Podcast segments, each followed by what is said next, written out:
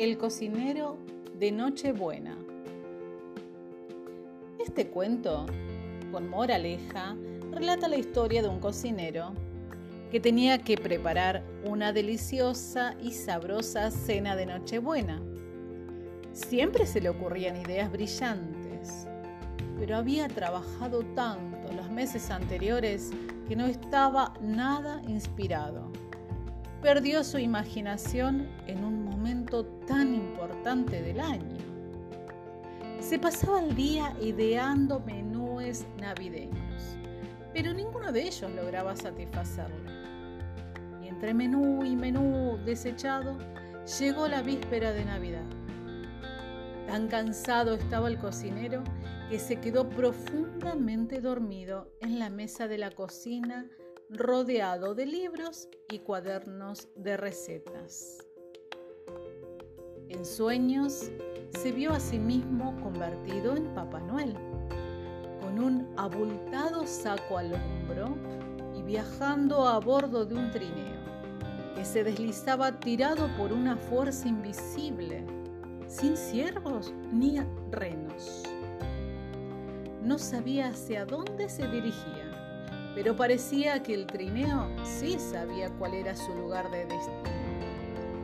Finalmente el trineo se detuvo ante la puerta de una rústica casita en el bosque, de cuya chimenea escapaba un inmaculado y cálido humo blanco. Llamó a la puerta y ésta se abrió inmediatamente, pero nadie apareció tras ella. El cocinero entró y se encontró un salón con decorado navideño, lo que le provocó una profunda y tierna sensación hogareña. Allí había una chimenea encendida que iluminaba toda la habitación con sus llamas y de ella colgaban varios calcetines que esperaban a estar llenos de regalos. En el centro del comedor había una acogedora mesa con velas encendidas y con todo dispuesto para ser cubierta con ricos manjares. En la casita no había nadie, pero sin embargo se sentía acompañado por presencias invisibles. Depositó el saco en el suelo y empezó a latir su corazón a gran velocidad y a temblarle las manos mientras abría la bolsa que no sabía lo que contenía sentado en una mullida butaca junto a la chimenea. Lo primero que apareció fue una bella sopera con una reconfortante sopa de crema, hecha con una gallina entera, enderezada con unos diminutos dados de su pechuga. Levantó la tapa y una oleada de vapor repleto de aromas empañó sus gafas. Después, un dorado y casi líquido queso camembert echó al horno con aromas de ajo y vino blanco. Acompañado de un crujiente pan, hizo que su boca se llenara de agua. Hundió la nariz en él y lo depositó sobre la mesa.